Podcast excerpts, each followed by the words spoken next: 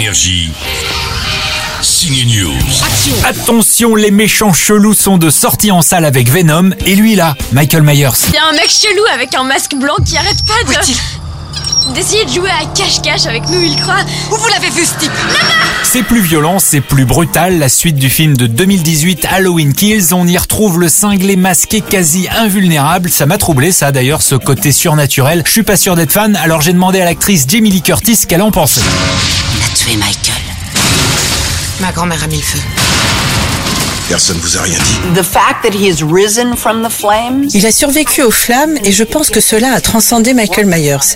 Il s'est métamorphosé en un être encore plus malveillant. malevolence and the killing in Ce film démarre juste après la fin du précédent et on y voit plus de morts. On atteint un degré supplémentaire de violence. Parce qu'il a survécu au feu, il a gagné en force et en colère. Il tue de façon plus brutale, il est encore plus violent. Alors on a l'impression que c'est un nouveau Michael. Different Michael. J'ai enfin ce dont j'ai toujours rêvé.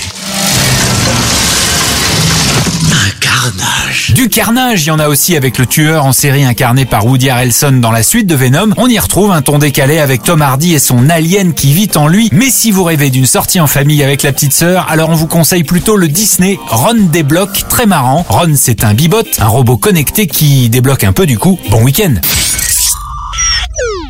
Salut Insérez le nom de l'utilisateur. Je suis ton, ton, ton. Mon bibot Bibot Énergie. Ciné News.